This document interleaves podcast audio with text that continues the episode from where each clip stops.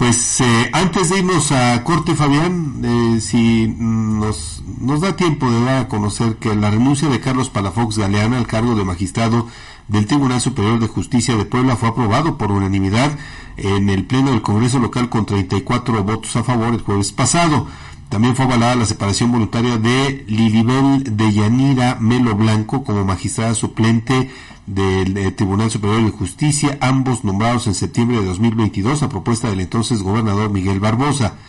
La solicitud de renuncia de Palafox había ingresado desde el pasado 16 de noviembre a la Comisión de Gobernación del Congreso local, mismo que estuvo poco más de un año en el cargo tras haber formado parte del gabinete de Barbosa. Una vez publicadas las vacantes en el periódico oficial, el gobernador Sergio Salomón Céspedes tendrá que remitir nuevas ternas para reemplazar a los ahora exfuncionarios del Poder Judicial.